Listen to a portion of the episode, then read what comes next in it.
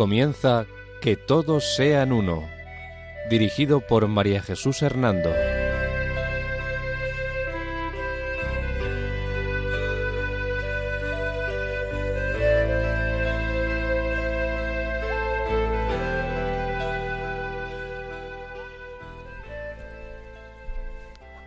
Buenas tardes, queridos oyentes de Radio María. Un domingo más, bajo la protección de María, volvemos a estar con ustedes en este programa titulado Que todos sean uno. La dirección del programa corre a cargo de María Jesús Hernando. Y a mi lado tengo como colaborador a Eduardo Ángel Quiles. Buenas tardes, queridos oyentes. El sumario de nuestro programa de hoy es el siguiente. Segunda parte sobre Lutero y causas de la Reforma Protestante. Familia y Juventud de Lutero. Estudio en la universidad y entrada en el convento de los Agustinos de Lutero. La controversia de Lutero por la doctrina de las indulgencias. Respuesta del Papa León X a las tesis e ideas de Lutero. Reacciones de Lutero a través de los acontecimientos surgidos a causa de sus ideas. La controversia en Leipzig en 1519 provoca que Lutero se apoye en la nobleza alemana. La excomunión de Lutero en 1520 con la bula de Exsurge Domine del Papa León X.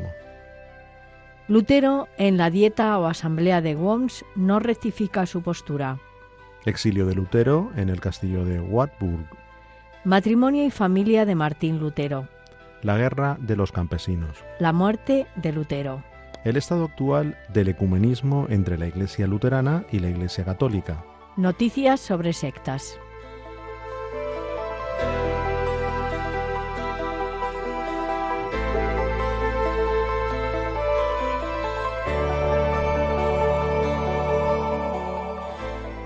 Antes de iniciar la temática de nuestro programa, vamos a señalar las fuentes o autores en los que nos hemos basado para hablar sobre este tema de Lutero y su reforma protestante.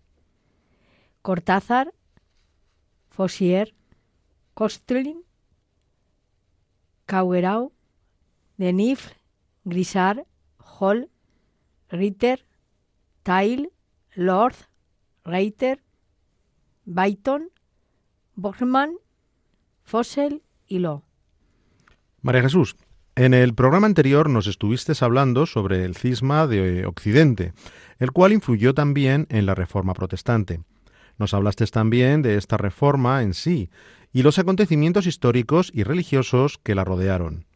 Hoy, tal como hemos escuchado en el sumario del programa, te vas a detener en la figura de la persona que protagonizó esa reforma, Martín Lutero.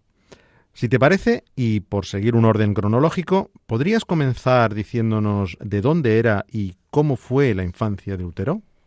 Sí, Eduardo, me parece bien hablar de Lutero siguiendo el orden cronológico de su vida. Verás, Martín Lutero nació en Eisleben, en Alemania, el 10 de noviembre del año 1483. Sus antepasados eran pequeños agricultores y procedían de Monra, del borde occidental de la selva de Turingia. Eh, su padre, Han Luder, eh, sin derecho a la herencia, tuvo que ganarse la vida en, en unas minas de cobre y en el año 1484 se trasladó a Mansfeld. Aquí, con trabajo duro y tenaz, fue subiendo de simple minero a socio de la compañía de minas y pequeño empresario. La comunidad lo nombró repetidas veces uno de los cuatro señores cuyo cometido era defender los derechos de los ciudadanos ante el magistrado. Así que la juventud de Lutero, en esta familia activa, numerosa y de pequeña burguesía, está señalada por la dureza, la sobriedad y el vigor. Mm, Lutero, sobre estos primeros años de su vida, dijo lo siguiente Mis padres fueron muy pobres. Mi padre fue un pobre minero. Mi madre llevó toda su leña a las espaldas. Así nos criaron. Sufrieron duro trabajo. Ahora no lo haría nadie. Dice también sobre ellos, mis padres me mantuvieron en el orden más riguroso hasta la intimidación. Y es que, fíjate, Eduardo, en la casa de Lutero reinaba una piedad eclesiástica espontánea que impregnaba con prácticas numerosas el mundo de labradores y mineros, pero que se resentía también por su superstición y creencias en brujas y demonios. El padre era ambicioso y quería hacer de su hijo algo más grande, y lo mandó pronto a la escuela de latín de Marsfeld. En ella Lutero aprendió sobre todo latín y canto religioso. Sobre esta etapa, nuestro protagonista años más tarde se quejaba de las rudas costumbres de sus maestros. Alguna vez, dice Lutero, sobre esta etapa, haber recibido por quince veces cachetes sin culpa alguna. Esta dureza de educación en la familia y en la escuela contribuyó en gran parte a formar en el joven Lutero una imagen de Dios muy sensible, Así lo expresaba él, diciendo, desde mi niñez se me acostumbró a palidecer y espantarme siempre que oyera pronunciar el nombre de Cristo, pues sólo se me había enseñado a ver en él un juez riguroso e iracundo. Eh, María Jesús, tengo entendido que Lutero estudió también en Magdeburgo, ¿no es así? Cierto. En 1497, con 14 años, sus padres lo enviaron a Magdeburgo, a una escuela regentrada por frailes, y al año siguiente de esta escuela pasó a la que se encontraba en Einas. Allí tuvo que comenzar a ganarse el pan, según la costumbre del tiempo, cantando de puerta en puerta en una especie de tuna estudiantil. En Eisnetjak, a la que él llamaba su ciudad querida, tenía parientes también. ¿Y pudo hacer estudios universitarios? Sí, eh, fue en el año 1501 cuando Lutero entró en la Universidad de Erfurt y comenzó el estudio de las artes literales. En esta universidad estaba muy presente la filosofía nominalista.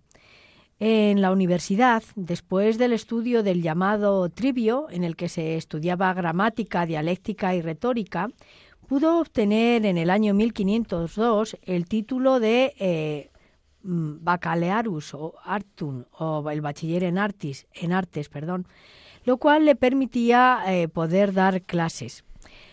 Eh, Lutero, a pesar de poder ya dar clase para ganarse la vida, mm, continuó estudiando y eh, mm, también y después del trivium pues empezó, empezó a estudiar el quadrivio o el quadrivium el cual incluía fundamentalmente los estudios de aritmética, geometría, música y astronomía. Durante ellos, Lutero profundizó especialmente en la filosofía natural, la metafísica y la ética. ¿Y qué titulación se obtenía con estos estudios? Pues con estos estudios se obtenía el título de magíster, ¿no? Así que Lutero en el año 1505, terminados estos estudios y con su título de magister eh, magisterio en arte, como decíamos antes, eh, ya podría impartir clase en la universidad. Pero eh, la ambición de su padre porque siguiera una formación aún más sólida lo llevó al estudio de Derecho, que comenzó el 20 de mayo del año 1505. Ahora bien, el 20 de junio, no sabemos por qué, se volvió a casa de vacaciones y cuentan que durante estas vacaciones un día Paseando por el campo le sorprendió una fuerte tormenta. Eh, Lutero sintió un gran miedo debido al rayo que había caído cerca de él y cuentan que gritó con gran terror y angustia de, de quedarse muerto a consecuencia de esta tormenta, que gritó así, Ayúdame, Santa Ana, que me haré monje. Eh, Lutero eh, se salvó de aquella tormenta y poco después, a pesar de la extrañeza de sus amigos y de la durísima repulsa de su padre, cumplió el voto que había hecho en medio de la tormenta y el 17 de julio de 1505 entró en el convento de los monjes agustinos de Erfurt. ¿Y por qué entró en la orden de los agustinos? Pues te lo cuento después de hacer una pausa musical.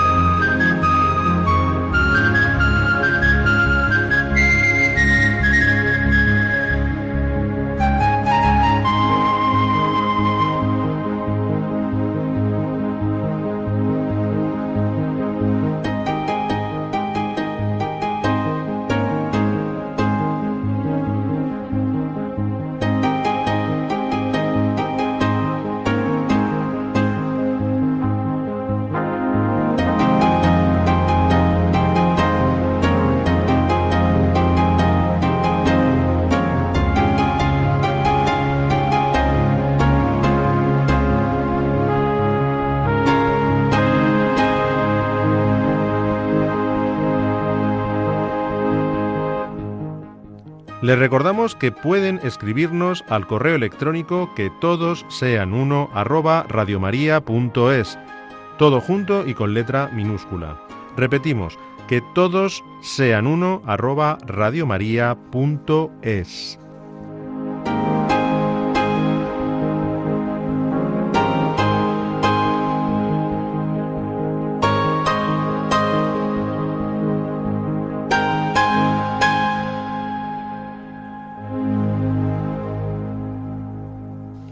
María Jesús, antes de la pausa musical nos ibas a responder a la pregunta sobre por qué entró Lutero en la Orden de los Agustinos. Así es, Eduardo. Verás, Lutero entró en esta orden porque este convento le ofrecía una gran seriedad ascética y también por su cercanía hacia la filosofía de Guillermo de Ockham, la cual se caracterizaba principalmente por un espíritu crítico contra muchos de los principios tradicionales de la filosofía escolástica y también por un marcado interés por el conocimiento experimental. Y además de este aspecto, en este convento de los agustinos se daba gran importancia, gran importancia a la teología bíblica, eh, al rezo de la Biblia y estaba prescrito todo ello eh, en la regla de San Agustín y también se daba mucho eh, mucho interés y mucha importancia al oficio divino. ¿Y llegó a hacer sus votos en la orden de los agustinos? Sí, sí, así fue. Lutero, pasado el año de noviciado, emitió su profesión en septiembre de 1506 y pocos meses después, el 3 de abril de 1507, fue ordenado sacerdote. Dicen que en su primera misa Lutero sufrió estados de angustia que casi le hicieron escaparse corriendo del altar, lo cual pone de manifiesto hasta qué punto estaba bajo la impresión de la majestad de Dios y mm, también, eh, pues, eh, cómo eh, en este momento mm, parece que Lutero era capaz de oír y realizar plenamente los textos mismos de la liturgia. Mm, en fin, fueron momentos, cuentan, muy impresionantes para Lutero en esta primera misa. A este respecto, Lutero llegó a afirmar que en el monasterio se le enseñó a esperar el perdón de los pecados y la salud eterna por las, obras que hacemos. Los textos que fueron rezados al ser admitido Lutero como novicio y los que él rezaba diariamente en el misal insistían reiteradamente en que el hombre por sí solo no puede nada y es Dios el que da el querer y el llevar a cabo todas las cosas. Y con estas afirmaciones, Lutero interpretó que las obras del hombre no sirven como justicia ante Dios. Y después de ser ordenado sacerdote en la Orden de los Agustinos, ¿qué hizo Lutero? Pues eh, fue destinado como profesor de teología en la Universidad de Erfurt. En este ambiente universitario se encontró de nuevo con las ideas filosóficas de Ockham y poco más tarde, en el otoño del 1508, se le nombró profesor de teología moral en la recién fundada Universidad de Wittenberg. Por esto prosiguió allí su estudio de la teología. Pero Lutero, además de profesor de, la universidad, mm, realizaba también una labor pastoral en relación con su ministerio sacerdotal, ¿no es así? Cierto, Eduardo. Además de sus deberes como profesor, eh, Lutero eh, servía como predicador y, confesor en la iglesia de Santa María de, la, de esa ciudad, ¿no? Eh, predicaba habitualmente en la iglesia del Palacio, también llamada de Todos los Santos, debido a que tenía una colección de reliquias proveniente de una fundación creada por Federico III de Sajonia. Fue durante este periodo cuando el joven sacerdote se dio cuenta de las consecuencias de ofrecer indulgencias a los feligreses. ¿A qué te refieres con eso de ofrecer indulgencias? Eh, pues mira, como recordarás, una indulgencia es la remisión parcial o total del castigo temporal que aún se mantiene por los pecados después de que la culpa ha sido eliminada por la absolución. Pues en la época de Lutero cualquier persona podía comprar una indulgencia, ya fuera para sí mismo o para sus parientes muertos que permanecían en el purgatorio. De hecho, el fraile dominico eh, Johann Tetzel había sido encargado especialmente de viajar por los territorios episcopales de Alberto de Brandenburgo, eh, que era arzobispo entonces de Maguncia, vendiendo indulgencias. Y con el dinero obtenido por ellas eh, se esperaba financiar la edificación de la Basílica de San Pedro en Roma y comprar también eh, un obispado para Alberto de Brandenburgo, quien era arzobispo de Brandenburgo y de Maguncia.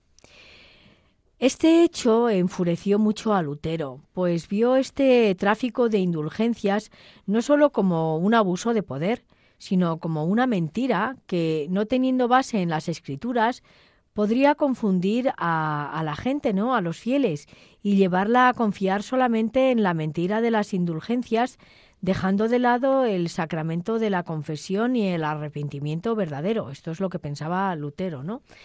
Debido a esto, eh, Lutero predicó tres sermones contra las indulgencias entre los años 1516 y 1517. Una noche leyó el pasaje de la carta a los romanos, el capítulo 1, versículo 16 y el capítulo 17, que le impulsaría a comenzar la reforma protestante. En e, este texto de los romanos dice así, en verdad, no me avergüenzo del Evangelio, pues es poder de Dios para la salvación de todos los que creen, de los judíos primeramente, pero también de los gentiles. De hecho, en el Evangelio se revela la justicia que, que proviene de Dios la cual es por la fe de principio a fin, tal como está escrito. El justo vivirá por la fe. Bien, pues estos textos de, de San Pablo ¿no? a los romanos eh, influyeron mucho en Lutero. Y era tal eh, el enojo que, Lutero sentía leyéndolos y viendo lo, que eh, esta predicación de las indulgencias que eh, según la tradición, el 31 de octubre de 1517, pues eh, Lutero clavó la 95 eh, tesis en la puerta de la, iglesia del Palacio de mm, Wittenberg, como una invitación abierta a debatirlas. En estas tesis que dicen que colgó Lutero se condenaba la avaricia y el paganismo de la Iglesia. Lo condenaba Lutero, ¿no? En ellas eh, de la Iglesia Católica y en ellas pedía una disputa teológica en lo que las indulgencias podían o no dar a las personas. Perdona, María Jesús, ¿y en estas 95 tesis se condenaba la autoridad del Papa?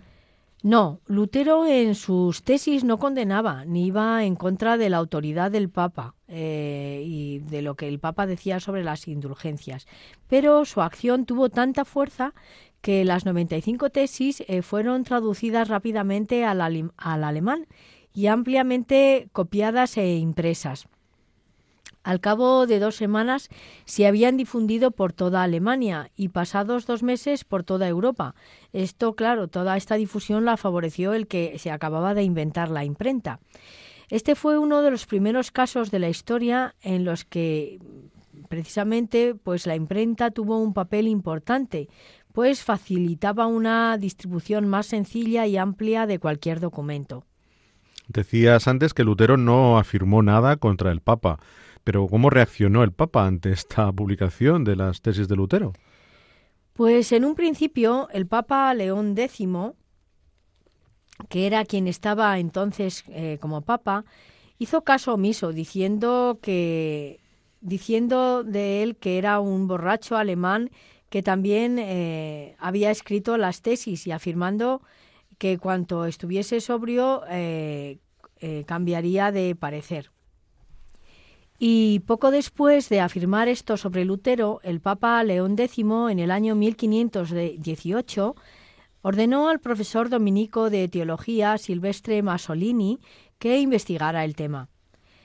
Masolini investigó a Lutero y denunció que éste se oponía de manera implícita a la autoridad del sumo pontífice al mostrar desacuerdo con una de sus bulas, por lo que declaró a Lutero hereje y escribió una refutación académica de sus tesis.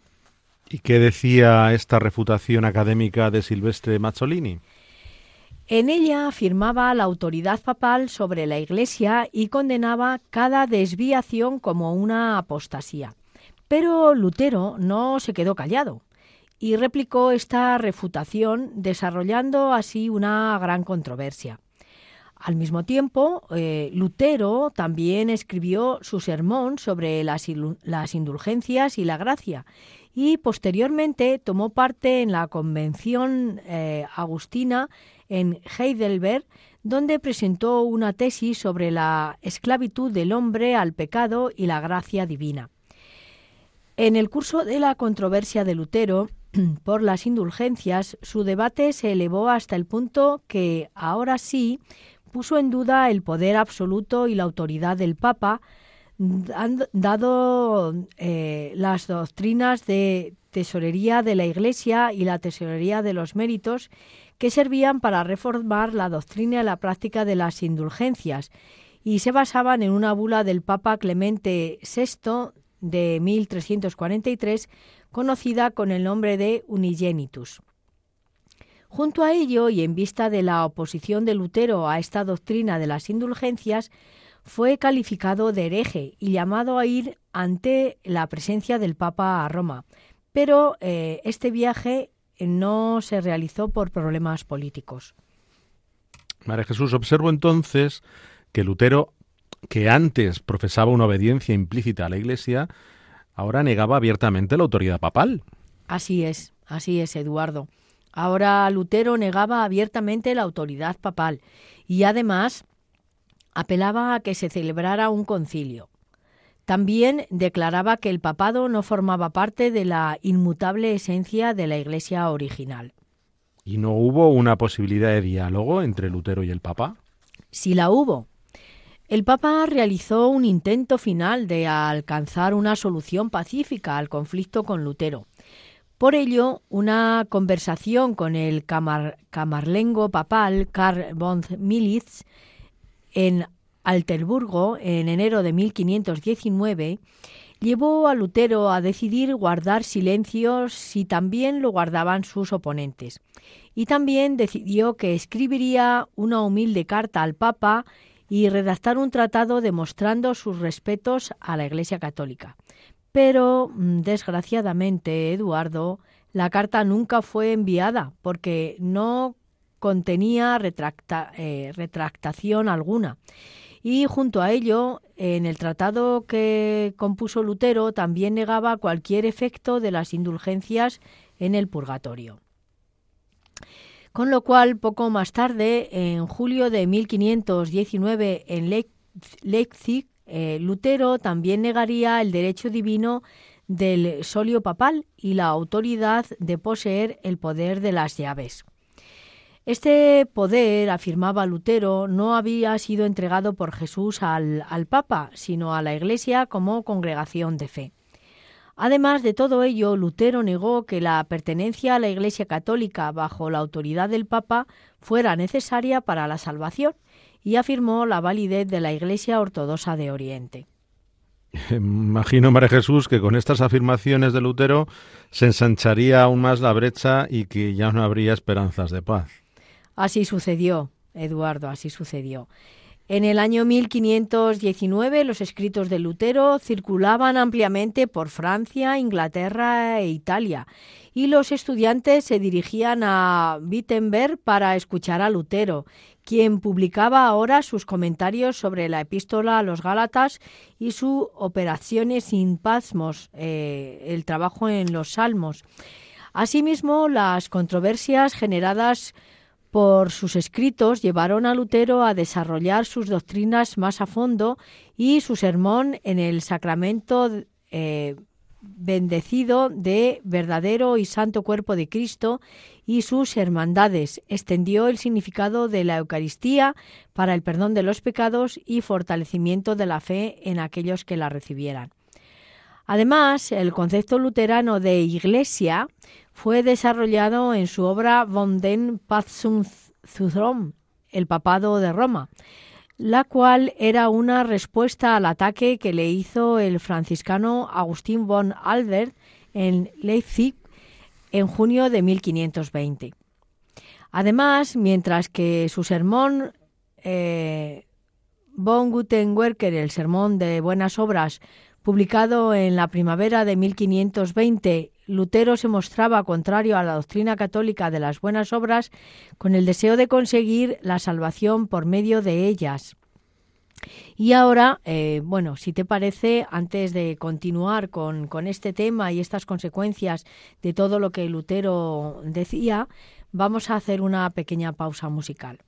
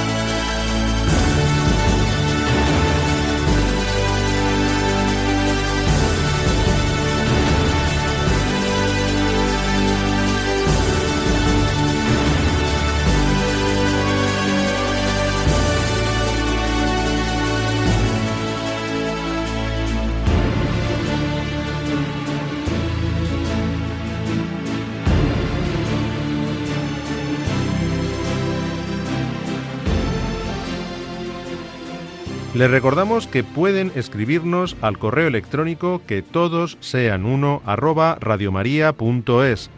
todo junto y con letra minúscula. Repetimos, que todos sean uno arroba.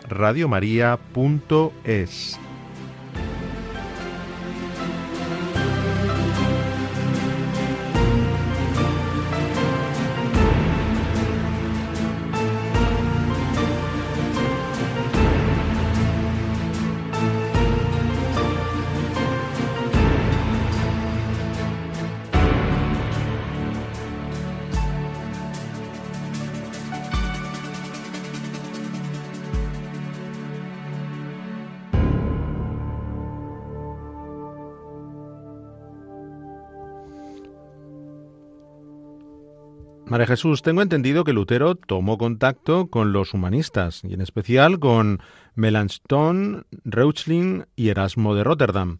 ¿Qué nos puedes decir a este respecto? Pues efectivamente, Eduardo, la controversia en Leipzig en 1519 hizo que Lutero comenzase a tomar contacto con la nobleza alemana y con los humanistas Melanchthon, eh, y Erasmo de Rotterdam y con los caballeros de la nobleza Ulrich von Hutten, quien a su vez influyó a otro noble, el, caballero Franz von Sickingen. Von eh, Sickingen y Silvestre de Scabur eh, quisieron mantener a Lutero bajo su protección, invitándolo a su fortaleza, debido a que Sajonia no era seguro a causa de la, de la proscripción papal.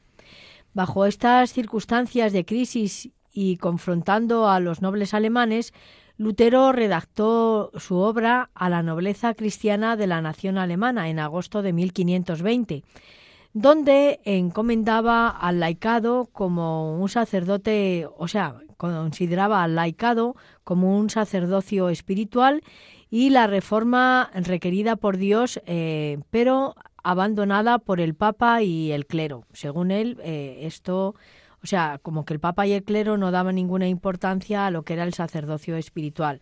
Y él como que retomaba esta, esta idea ¿no? del sacerdocio que todos recibimos en, en el bautismo, el sacerdocio general de los fieles. Así, en este momento, por primera vez, Lutero se refirió públicamente al Papa como el anticristo.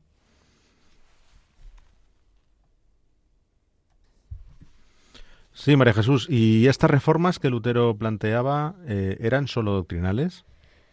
Pues sus reformas se referían a cuestiones doctrinales y también a abusos eclesiásticos como eran la disminución del número de cardenales y demandas de la corte papal, eh, la abolición de los ingresos del Papa, el reconocimiento del gobierno secular, la renuncia del papado al poder temporal, la abolición de los interdictos y abusos relacionados con la excomunión, la abolición de las peregrinaciones, la eliminación del excesivo número de días santos, la supresión de los conventos de monjas, de la, la supresión de la mendicidad y también de la suntuosidad.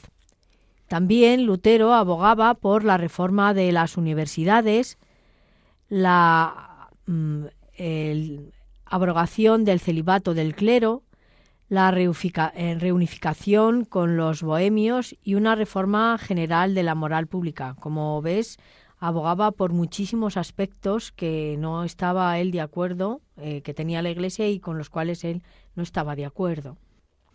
María Jesús, imagino que ante este desacuerdo o falta de comunión de la doctrina de Lutero con la Iglesia Católica, el Papa lo excomulgaría. ¿Fue así? Pues verás, el Papa advirtió a Martín Lutero el 15 de junio de 1520 con la bula Esurge Domine de que se arriesgaba a la excomunión a menos que en un plazo de 60 días se retractara de varios puntos de su doctrina. Pero, cumplido dicho plazo, en octubre de 1520, Lutero envió su escrito al Papa titulado En la libertad de un cristiano, en el que, entre otras muchas cosas, había escrito Yo no me someto a las leyes al interpretar la palabra de Dios. Y poco después, el 12 de diciembre de 1520, Lutero despreció la bula que el Papa le había enviado y la arrojó al fuego. Dicen que durante mm, la quema de esta bula en el fuego, Lutero exclamó eh, parafraseando el Salmo noveno, ya que has confundido la verdad de Dios, hoy el Señor te confunde a ti, al fuego contigo. Como no podría ser de otro modo, ante esta reacción de Lutero, el Papa León X excomulgó a Lutero el 3 de enero de 1521 mediante la bula Decet Romanum Pontificem.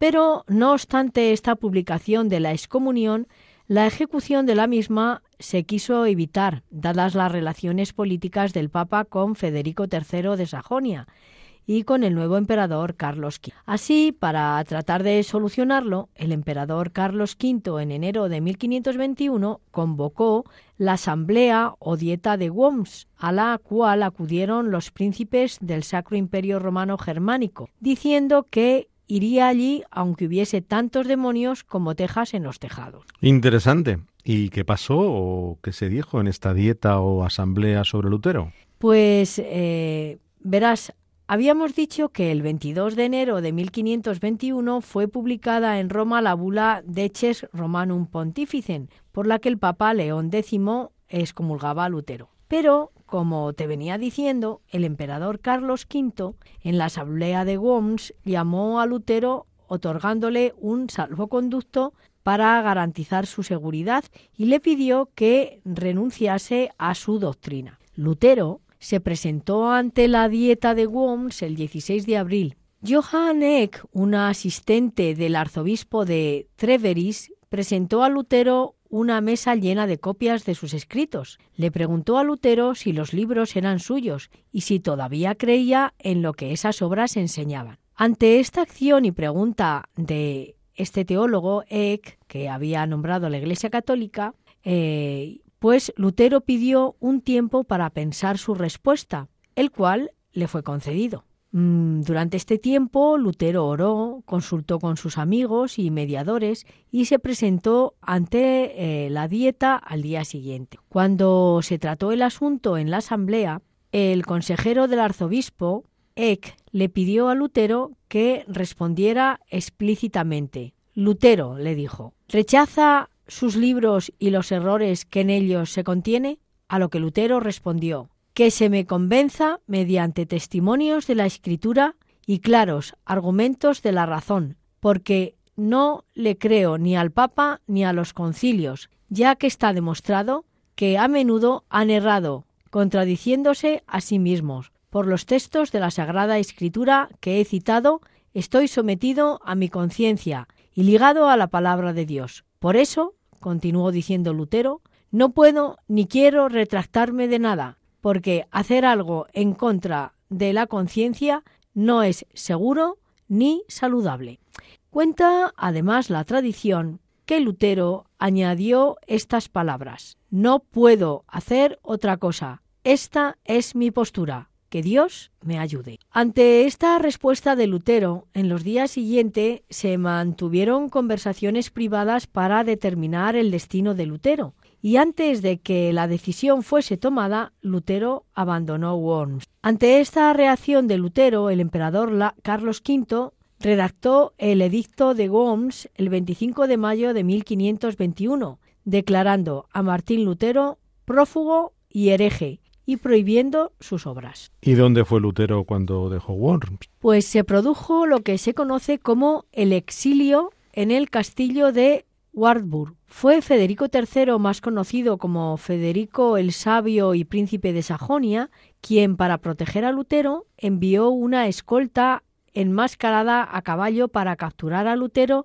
y llevarlo a su castillo de Wartburg, donde permaneció cerca de un año. Durante este tiempo, eh, dicen que Lutero tomó el atuendo de un caballero y se asignó el seudónimo de Junker Hor, caballero Jorge. Durante este periodo mm, de estancia forzada en este castillo, Lutero eh, trabajó a paso firme en la traducción del Nuevo Testamento al alemán. La estancia de Lutero en Badburg fue el comienzo de un periodo constructivo de su carrera como reformador. En su desierto de Barbour empezó a traducir la Biblia imprimiéndose el Nuevo Testamento en septiembre de 1522. Em, además de otros escritos, eh, preparó la primera parte de su guía para párrocos y eh, su escrito sobre la confesión, en la que negaba la obligación de la confesión y admitía la validez de las confesiones privadas voluntarias. Sí, María Jesús, ¿y cuando terminó este exilio en el castillo, qué hizo Lutero? Pues además de seguir predicando su doctrina y publicando varias obras, también se casó. Se dice que Lutero había decidido ayudar a escapar a doce monjas del monasterio cisterciense en Nirspren, eh, sacándolas del convento de, dentro de barriles. De estas, tres de ellas se marcharon con sus parientes, mientras que las otras nueve fueron llevadas a Wittenberg. En este último grupo se encontraba Catalina de Bora, que se enamoró de, de Lutero.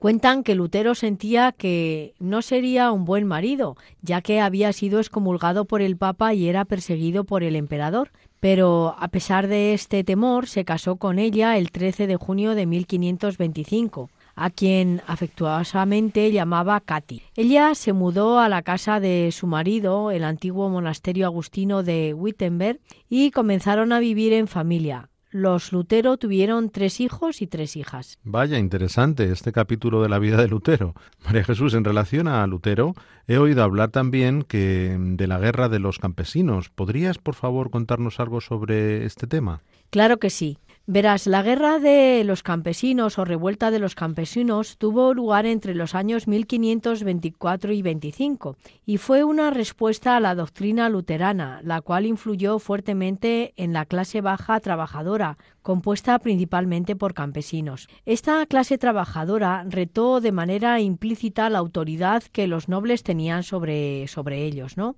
Las revueltas de los campesinos se habían producido a pequeña escala desde el siglo XIV, pero ahora muchos campesinos creían erróneamente que los ataques de Lutero a la Iglesia y la jerarquía les ayudarían en su ataque a las clases dominantes, dado que los sublevados percibían lazos profundos entre los príncipes seculares y los príncipes de la Iglesia, interpretaban equivocadamente que Lutero, al condenar a los príncipes de la Iglesia, condenaría también a los príncipes de la nobleza alemana. Estas revueltas desembocaron en una guerra que jugó un papel importante en la fundación del movimiento anabaptista. Inicialmente, Lutero parecía apoyar a los campesinos, condenando las prácticas opresivas de la nobleza que habían incitado a muchos campesinos a rebelarse. Pero, debido a la dependencia que Lutero tenía en el apoyo y la protección de los príncipes y la nobleza a su causa,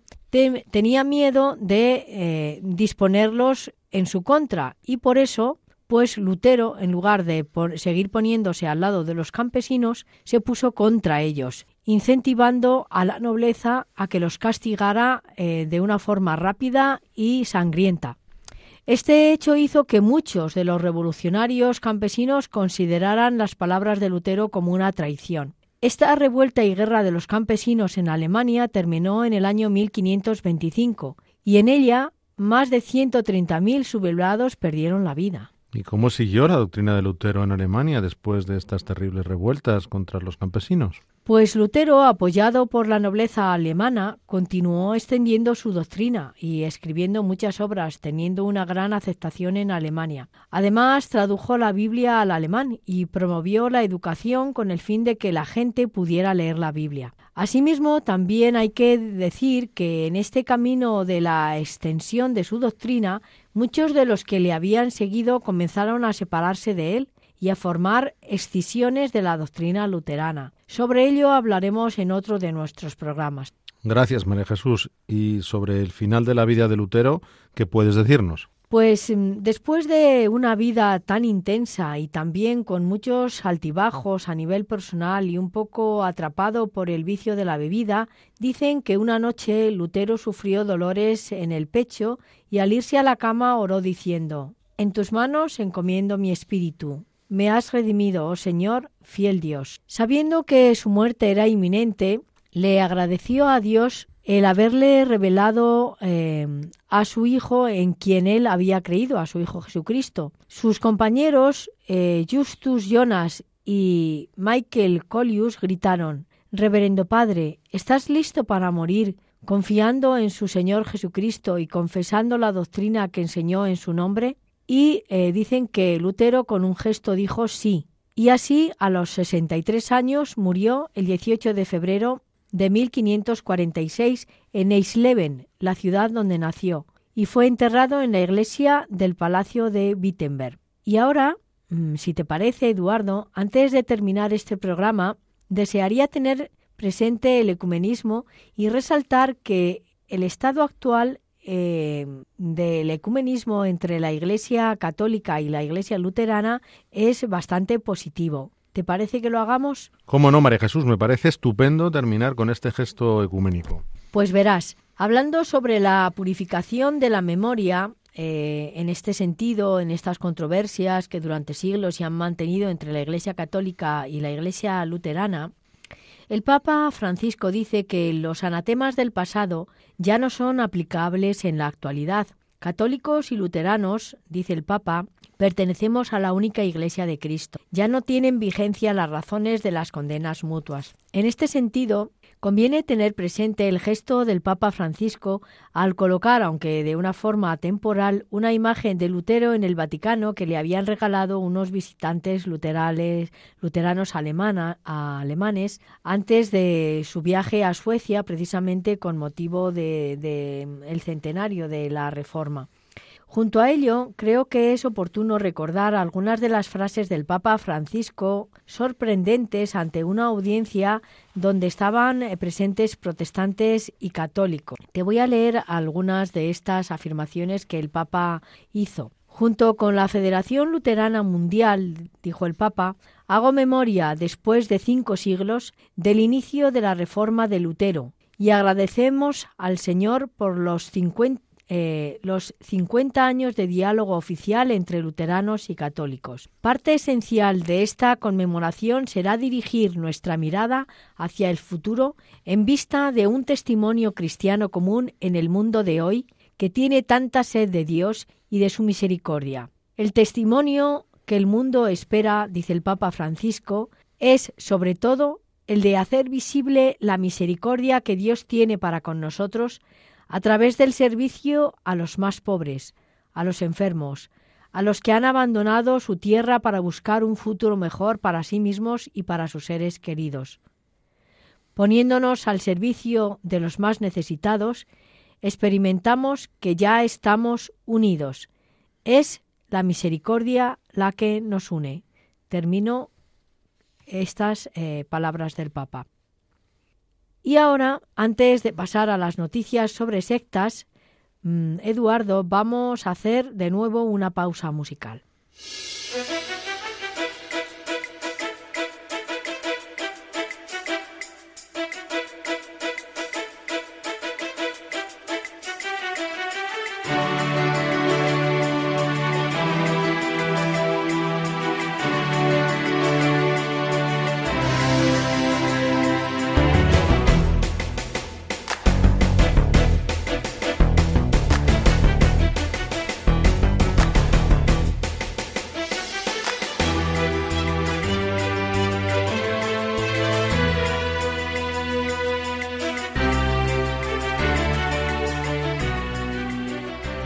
Les recordamos que pueden escribirnos al correo electrónico que todos sean uno arroba radiomaria.es, todo junto y con letra minúscula.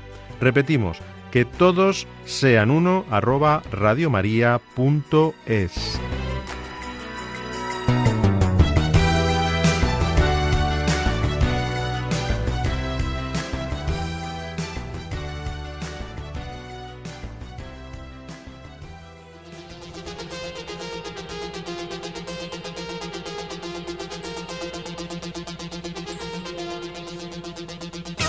Noticias sobre sectas proporcionadas por InfoRies, boletín electrónico de información sobre el fenómeno de las sectas y la nueva religiosidad.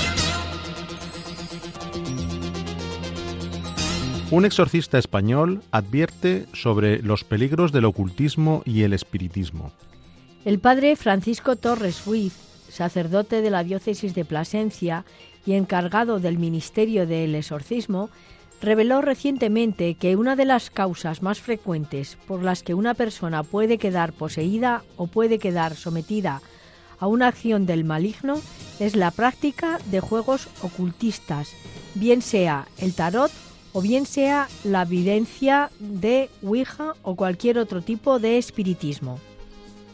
También, dice este sacerdote, están llegando casos, y no pocos, de gente que se ha eh, que ha practicado terapias de la nueva era, el New Age, sobre todo terapias de yoga, Reiki, la innovación de los ángeles, etc.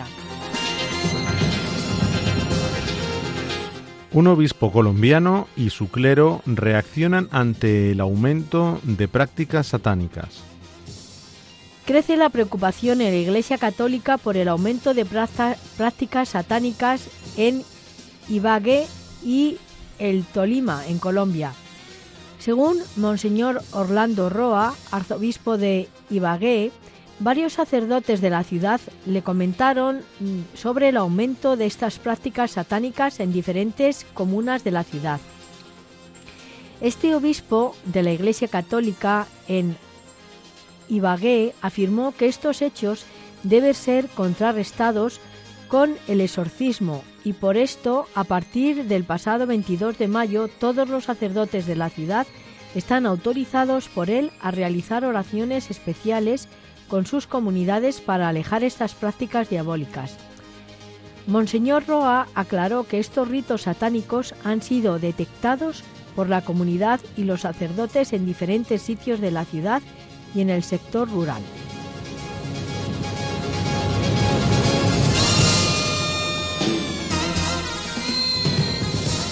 Pueden volver a escuchar el programa en el podcast de nuestra web www.radiomaria.es. También pueden solicitarlo para recibirlo en casa pidiéndolo al teléfono 91 822 80 10. Asimismo, a través de la web www.radiomaria.es barra inclinada pedidos guion medio de guion medio programas o por correo electrónico a la siguiente dirección pedidos de programas arroba radiomaria.es escrito todo junto y con letra minúscula.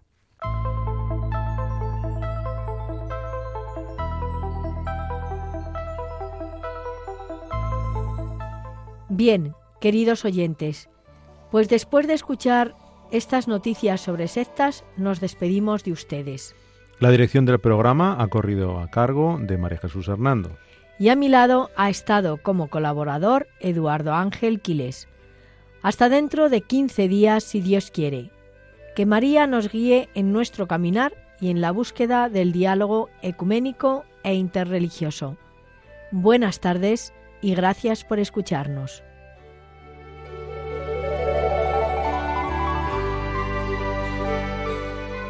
Han escuchado Que todos sean uno, un programa dirigido por María Jesús Hernando.